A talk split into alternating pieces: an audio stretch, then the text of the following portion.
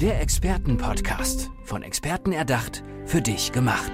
Experten aus nahezu allen Bereichen des Lebens geben wertvolle Tipps, Anregungen und ihr geheimes Know-how weiter. Präzise, klar und direkt anwendbar. Von A wie Affiliate bis Z wie Zeitmanagement. Der Expertenpodcast macht dein Leben leichter.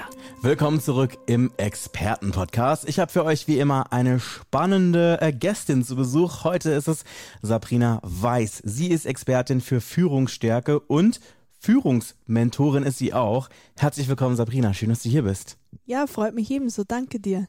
Ähm, Sabrina, wir müssen mal ganz kurz darüber sprechen. Was sind deine Themen, die du in deiner Arbeit besonders im Fokus hast? Was sind, was sind da so die großen Themen bei dir? Bei mir ist das große Thema die Vision und die Werte. Das bedeutet, die meisten sprechen ja immer von Persönlichkeitsentwicklung für persönlich, mhm. aber selten darum, was es in der Führung bedeutet. Wie kann ich andere Menschen begeistern? Wie kann ich andere Menschen dazu bewegen, dass sie mitdenken und einfach selbst in die Umsetzung gehen? Mhm. Was sind dabei, wenn du äh, in ein Unternehmen bzw. zu einer Privatperson kommst, die jetzt einfach sagt, ich brauche ein bisschen, ich brauche ein bisschen Support? Was sind da so die Themen, an denen du da meistens arbeitest? Also gibt es da irgendwas, was du immer wieder vorfindest? Ich habe sehr oft, dass die Mitarbeiter zwar miteinander arbeiten, aber nicht wirklich in einem Team arbeiten. Mhm. Und da meine ich jetzt nicht, dass man speziell auf das Teambuilding oder so eingehen muss, sondern ich meine, dass sie sind einfach nur anwesend und wissen zum Beispiel nicht einmal wirklich, was für ein Produkt sie an den Kunden bringen mhm. oder was das Produkt an dem Kunden bewirkt. Ja. Und das ist ja immer das Spannende. Wenn man mal wirklich weiß, was man für den anderen macht, was man rausbringt, warum man das macht, dann ist man natürlich ganz anders dahinter, als wenn man nur sagt, okay, ich habe jetzt da zum Beispiel ein Buch oder ich habe da jetzt äh, Radkappen oder was auch immer. Mhm. Aber liegt es dann vielleicht auch zu einem gewissen Punkt an einem schlechten On Onboarding? Nein, das würde ich gar nicht behaupten, weil das Onboarding ist meistens ganz normal, das schaut sich die Personen an und dann schaut man, dass man die einfach mal reinbringt, mhm. je nachdem, was man braucht. Mhm. Es liegt oft an der Führungskraft, dass es einfach nicht kommuniziert wird, was sie machen und wofür sie es machen. Mhm. Okay. Du äh, bist ja sozusagen ja auch für Führungs, ähm, du, beziehungsweise du bist Führungsmentorin. Ähm, gibt es da irgendwelche Tipps, die du gleich mal so uns mit an die Hand geben kannst, die so grundsätzlich immer auf jeden Fall hilfreich sind? Gerade jetzt für Leute, die vielleicht relativ, ja, ich sag jetzt mal, noch nicht allzu lange in der Führung sind, vielleicht Leute, die jetzt gerade so ihre ersten ein, zwei Jahre gerade ähm, fertiggestellt haben oder gelaufen sind? Wertschätzung. Mhm. Wertschätzung ist das große Thema und Anerkennung, weil damit kann man extrem viel Schaden anrichten, wenn man es falsch macht. Ja.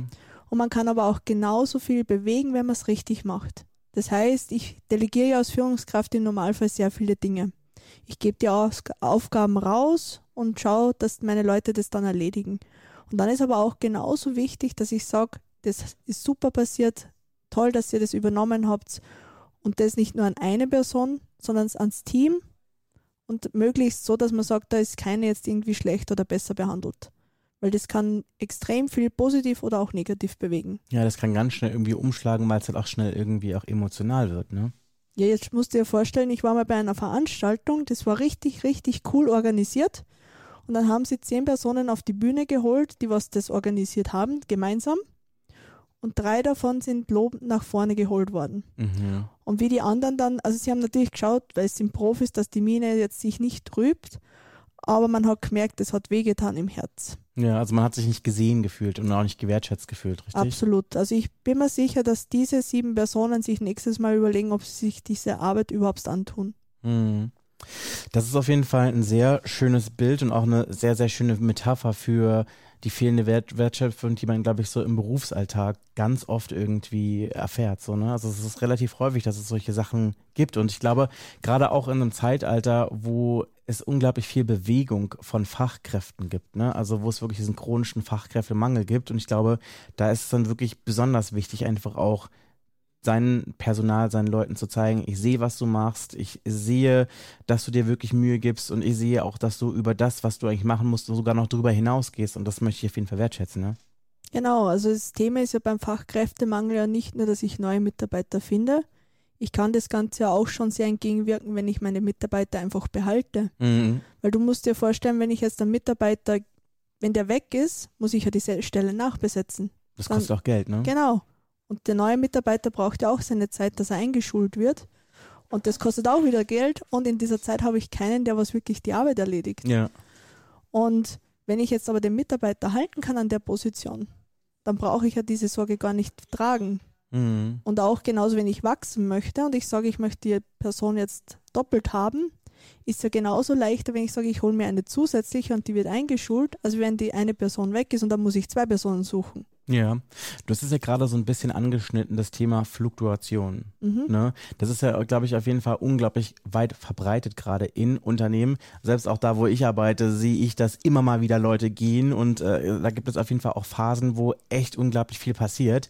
Und ich habe hier im Podcast auch einen sehr interessanten Satz gehört, der mich auch sehr zum Nachdenken angeregt hat. Das war, dass äh, Personal nicht ein Unternehmen verlässt, sondern schlechtes Führungspersonal. Hundertprozentig ist es so. Kannst du also, das unterschreiben, ja? Das kann ich, sagen wir nicht 100, ist 99 Prozent, weil ja. es gibt auch noch die, was aus persönlichen Gründen irgendwas machen. Mhm. Das kann natürlich auch passieren. Aber genau das ist es. Also ich zum Beispiel, ich war ja selbst zehn Jahre lang Führungskraft mit einer Abteilung und bei mir war die Fluktuation fast null. Mhm. Also ich habe genau einen persönlichen Abgang mal gehabt und auch die, der Krankenstand und das, was sie generell an Fehlzeiten hatten, das war auch sehr gering. Also das, was da war, war aufgrund von einem Unfall. Ja. Also das kann man nicht vorhersehen. Und haben irrsinnig geile ähm, Performance- und Umsatzzahlen geschrieben. Mhm. Und da habe ich einfach gemerkt, okay, es macht einen Unterschied, ob du eine gute Führungskraft bist oder eine schlechte. Wie wichtig findest du Charisma bei einer Führungspersönlichkeit? Charisma ist wichtig, aber ich glaube, dass viel mehr die Empathie bei der Führung wichtiger ist. Also mhm. natürlich ist gut, wenn ich eine gute Ausstrahlung habe, wenn ich eine Sympathie für meine Mitarbeiter habe und auch zum, wenn es jetzt ein größeres Unternehmen ist, zum Vorstand oder zum der nächsten Führungsebene das gut transportieren kann, was meine Mitarbeiter brauchen und auch umgekehrt. Aber ich glaube, Charisma ist jetzt nicht das Wichtigste in der Führung, sondern es ist viel mehr, dass ich mich auch mal rausnehmen kann und schaue, was brauchen meine Mitarbeiter, was kann ich denen geben und wissen die überhaupt, warum sie hier sind. Mhm. Gerade ist es ja so, dass die Welt ja wirklich in einer richtigen Ausnahmesituation ist. Also wir haben eine Krise, die die nächste jagt und sobald man das Gefühl hat, so die eine Krise hat sich so halb äh, irgendwie, ich sag jetzt mal, normalisiert, kommt auch gleich wieder die nächste und das merkt man ja auch sicherlich auf dem Arbeitsmarkt. Also ich meine, erst nach der Corona-Krise, wo jetzt auch super viel Homeoffice quasi ähm, zum Alltag geworden ist und natürlich auch die Digitalisierung noch schneller voranschreiten musste und auch endlich mal ein bisschen beschleunigt wurde. Jetzt ist es natürlich auch so, dass wir jetzt durch den Ukraine-Krieg und jetzt auch die Energie Energiekrise und auch die Inflation wirklich neue Herausforderungen haben, die ein Unternehmen bestehen muss. Und ähm, da ist es natürlich ja auch so, dass es sehr viel Unsicherheit gibt, auch den Unternehmen gegenüber. Spürst du das auch in deiner Arbeit, dass jetzt zum Beispiel die Führungskräfte jetzt irgendwie die Zügel ein bisschen härter halten müssen? Absolut nicht. Aber ich gebe dir recht, Unsicherheit ist ein großes Thema. Es ist nämlich so, dass du inzwischen viel mehr die Sicherheit transportieren musst. Also nicht härter die Zügel halten, sondern du musst die Sicherheit dem Gegenüber geben, dass er bei dir gut aufgehoben ist, dass er bei dir eine sichere Arbeitsstelle hat und dass er vor allem auch eine langfristige Arbeitsstelle hat, die was einfach Bestand hat. Also wenn er das Gefühl nicht hat beim Bewerbungsprozess, dann wird er dir nicht zusagen, wenn du dann sagst, ja, ich möchte dich gerne im Team haben. Mhm. Also ich habe jetzt gerade so einen Fall gehabt, da ist um das gegangen, ein Bewerbungsprozess von zwei Firmen. Und er ist dann letztendlich vor bei einer anderen Stelle gewesen und ist dann zu der Firma, wo ich halt das mitbekommen habe, dann hinkommen. Und ich habe ihn dann gefragt, warum er das damals so entschieden hat. Und er hat gesagt, ja, die eine Firma hat ihm im Gespräch nicht ganz die Sicherheit gegeben, weil es ein bisschen eine kleinere Firma und er war sich nicht sicher und er ist stattdessen lieber zum großen ähm, na, Konzern gegangen. Mhm war dann dort ein paar Monate neues Thema war, das war so eine schlechte Führungskraft. Ja. Also die hat zum Beispiel die Mitarbeiter nur geschimpft und, und wirklich zur Sau gemacht, weil da ein Müslischüssler benutzt, der noch am Platz gestanden hat. Okay. Also das ist das schon. Das ist natürlich nicht gerade ja. schön am Arbeitsplatz Nein. zu erleben. Und ja. dann hat er gesagt, okay, er ist damals zum Konzern gegangen, weil er glaubt hat, das ist einfach eine große Firma, die hat einen Namen und da ist er sicher und das passt. Aber jetzt, wo er natürlich bei der kleineren Firma ist, wo er einfach merkt, er wird wertgeschätzt, das läuft alles sehr gut, sagt er, okay, das war einfach nur aus dem heraus, weil er Sicherheitsbedürfnis hatte. Ja, das ist auch, wie, so ein kleiner Trugschluss gewesen, kann man, glaube ich, sagen. Hast du vielleicht einen Tipp, den du uns hier an die Hand geben kannst, wie man vielleicht als Führungspersönlichkeit und vielleicht auch als Unternehmen so ein bisschen mehr Sicherheit ausstrahlen kann, wenn es jetzt nicht unbedingt die Unternehmensgröße ist? Die Sicherheit kann ich ausstrahlen, indem dass ich ihm ganz klar sage, was ihn erwartet, wie ihn das erwartet und was du von ihm erwartest für die Zukunft. Und genauso, was du ihn aber dafür bieten kannst. Und wenn du das sehr klar für ihn kommunizieren kannst, dann strahlst du Sicherheit aus. Wenn du da ein bisschen hast, naja, schauen wir mal, wie ihre Stelle wird oder wie die Aufgaben sich dann entwickeln, wenn man solche Botschaften mit drin hat im, im Bewerbungsprozess, dann sind natürlich gleich Unsicherheitsfaktoren dabei und das kann natürlich den Gegenüber dann dazu triggern, dass er sagt, er geht nicht zu ihnen. Mhm.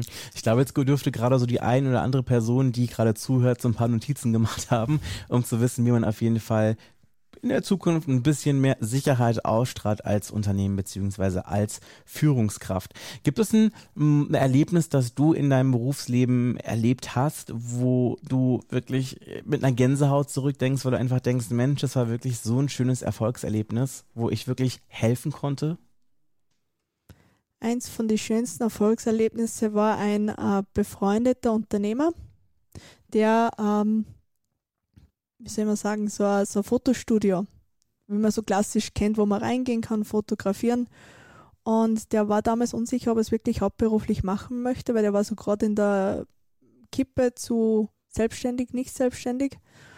Und ich habe ihn dann ein bisschen gecoacht und ein bisschen die, an die Hand genommen in der Richtung und dann hat er sich selbstständig gemacht mit dem Fotostudio. Inzwischen mhm. hat er schon aufgebaut auf eine zweite Filiale und so weiter. Und das war Gänsehaut, wie er damals zu mir gesagt hat, Sabrina, ich habe heute gekündigt. Oh, ein großer Schritt. Genau. Das freut mich auf jeden Fall zu hören. Stichwort Führung. Du bist gerade in der Arbeit für ein Buch. Gibt es da schon vielleicht ein paar Informationen, die du uns hier in diesem Rahmen verraten kannst? Sehr gerne. Also es gibt auch schon Arbeitstitel mhm. zu meinem Buch. Das ist Warum ein Warum. Mhm. Und ich habe vor, dass ich dort die Führungsgeheimnisse von erfolgreichen Unternehmern und Führungskräften einfach mal reinbringe, die Mitarbeiter begeistern und die was das Unternehmen zum Abheben bringen. Das hört sich auf jeden Fall nach einer sehr spannenden Lektüre an. Wie bist du auf die Idee gekommen, das umzusetzen? Ich bin auf die Idee gekommen, weil ich selbst vor ein paar Jahren ein Buch zu einem anderen Thema in dem Stil gelesen habe und habe mir gedacht, boah, cool. Da gibt es ja so viele Menschen, die tolle Geschichten erlebt haben und ich habe ein riesen Netzwerk an Unternehmen und Führungskräften, die auch extrem tolle Geschichten erlebt haben. Und es wäre doch einfach mal genial, wenn man auch diese Geschichten zusammenfasst und sagt, es gibt mal anderen wieder weiter. Mhm. Wie, waren, wie sind sie erfolgreich? Wie können sie dem Personalmangel entgegenwirken? Wie können sie ein tolles Team aufbauen? Äh, ich habe zum Beispiel auch drinnen die Geschichte vom Startup zum Millionendeal. Uh, okay. Also ich höre, da dürfte der ein oder andere wirklich was zum Schmökern gefunden haben, was man einfach mal wirklich verschlingen kann und auch so einen richtig schönen Mehrwert daraus generiert, wo man auch wirklich was lernen kann. Ich bin mir ziemlich sicher, dass das auf jeden Fall sehr inspirierend für den einen oder die andere Person sein wird. Du hast mir vorhin auch im Vorgespräch ganz kurz zugeraunt, dass du auch Erfahrung im Kampfsport hast, beziehungsweise mit Kampfsport-Events. Ging es da jetzt nur um die, ähm, also nur in Anführungszeichen, um die Organisation von diesen Events oder warst du auch tatsächlich im Kampfsport? Das ist ja gerade das Lustige. Es weiß fast keiner von mir, der was mich begleitet hat, weil ich war über zehn Jahre im Kampfsport-Event-Management. Mhm. Das heißt, ich habe die Events geleitet, ich habe die Teams koordiniert. Das heißt, von der Registrierung über die Auslosung, über die Zeitplanung und dass das Turnier einfach rund läuft. Mhm. Also es waren die Turniere wie World Games, ähm, dann Asian Games, das ist so von Olympia so eine Untergruppe für die kontinentalen Geschichten mhm. oder auch einfach nur so EMs, WMs, also diese Richtungen. Und ich habe aber selbst nie Kampfsport praktiziert. Ah, okay. Das wäre jetzt meine nächste Frage gewesen. Ja, das ist das Lustige. Das ist auf jeden Fall sehr schön und hört sich auf jeden Fall nach einer guten Zeit an. Du hast ja auch gesagt, dass das auch wirklich weltweit gewesen ist, ne? Genau, also das war in Japan oder in Mexiko, wie Los bist du dazu Angeles. gekommen? Wie, also, wie, wie, wie kam es, dass du dazu einen Zugang gefunden hast, wenn du gar nicht selber praktiziert hast? Das ist sowieso die lustigste Geschichte. Ich habe einen guten Freund, der hat die Software geschrieben für mhm. die Turniere, dass das ordentlich läuft mit der Webplattform und alles dazu. Und wir reden irgendwann einmal so, dass ich mich gerade beruflich verändern möchte. Und er sagt zu mir, willst du gerne reisen? Bist du gerne unterwegs? Mhm. Sag ich, ja. Sag ich, passt, perfekt, ich habe einen Job für dich. Ah, okay. Okay, passt. so ein Angebot äh, ist auf jeden Fall großartig. Und, se und, seitdem bin ich in über 40 Ländern schon unterwegs gewesen. Wow. Gibt es irgendwie eine Destination, die dich besonders beeindruckt hat? Besonders beeindruckt hat mich Bali. Oh, da möchte ich unbedingt mal hingehen, aber ja. gerade ist natürlich ein bisschen schwierig, ne? Stimmt, gerade ist ein bisschen schwierig, aber Bali ist so ein schönes Land. Man hat alles dort. Also ob es jetzt tropischer Strand mit einfach schöner Ausblick oder auch das ganze Traditionelle mit Yoga und Namaste und dem Ganzen. Mhm. Und du kannst dich so schön erden und die Menschen sind einfach so so, so freundlich dort. Also nicht jetzt unangenehm freundlich, sondern einfach, was merkst, es ist eine Herzverbindung. Also authentisch. Sofort, ja, genau. ja, ja, ja, ja. Also ich höre schon, man kann von dir jetzt nicht nur Tipps für gute Führung bekommen, sondern auch Reisetipps, weil du auf jeden Fall schon sehr gut unterwegs gewesen bist. Oh ja, das auf jeden Fall. okay. Wie kann man denn mit dir in Kontakt treten, wenn man gerne mit dir zusammenarbeiten möchte? Ganz einfach über Social Media, kann mhm. man über meinen Kanal Sabrina Weiß unterstrich official mhm oder einfach über meine Homepage sabrina-weiß.com. Okay, das ist auf jeden Fall ziemlich einfach. Ich hoffe, ihr habt mitgeschrieben. Ansonsten ist das sicherlich auch hier in den Show Notes verlinkt. Sabrina, gibt es irgendein, ja, ein paar letzte Worte, die du gerne loswerden möchtest hier im Podcast? Es ist immer ganz wichtig zu wissen, wo man hin will, weil dann kann man auch den Weg in diese Richtung gehen. Anders dreht man sich nur im Kreis. Okay, ihr habt's gehört. Wenn ihr zu Sabrina gehen möchtet, äh, hier nochmal ganz kurz die Homepage sabrina-weiß.com. Sabrina, vielen, vielen Dank für deinen Besuch im Podcast. Hat mich unglaublich gefreut. Gerne doch. Danke dir, Dirk. Der Expertenpodcast. Von Experten erdacht, für dich gemacht. Wertvolle Tipps, Anregungen und ihr geheimes Know-how. Präzise, klar und direkt anwendbar. Der Expertenpodcast macht dein Leben leichter.